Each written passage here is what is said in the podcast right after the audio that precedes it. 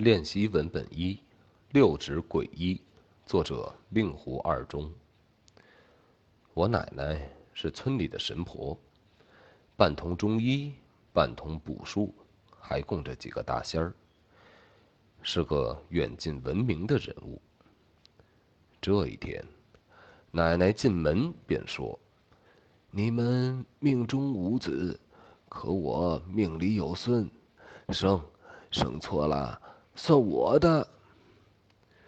父亲有中专文化，自诩是个知识分子，一向对奶奶这一套嗤之以鼻，所以黑着脸怒对道：“整天神神叨叨的，小芬要是生个蛤蟆，也算你的。”母亲一听，骂道：“呸！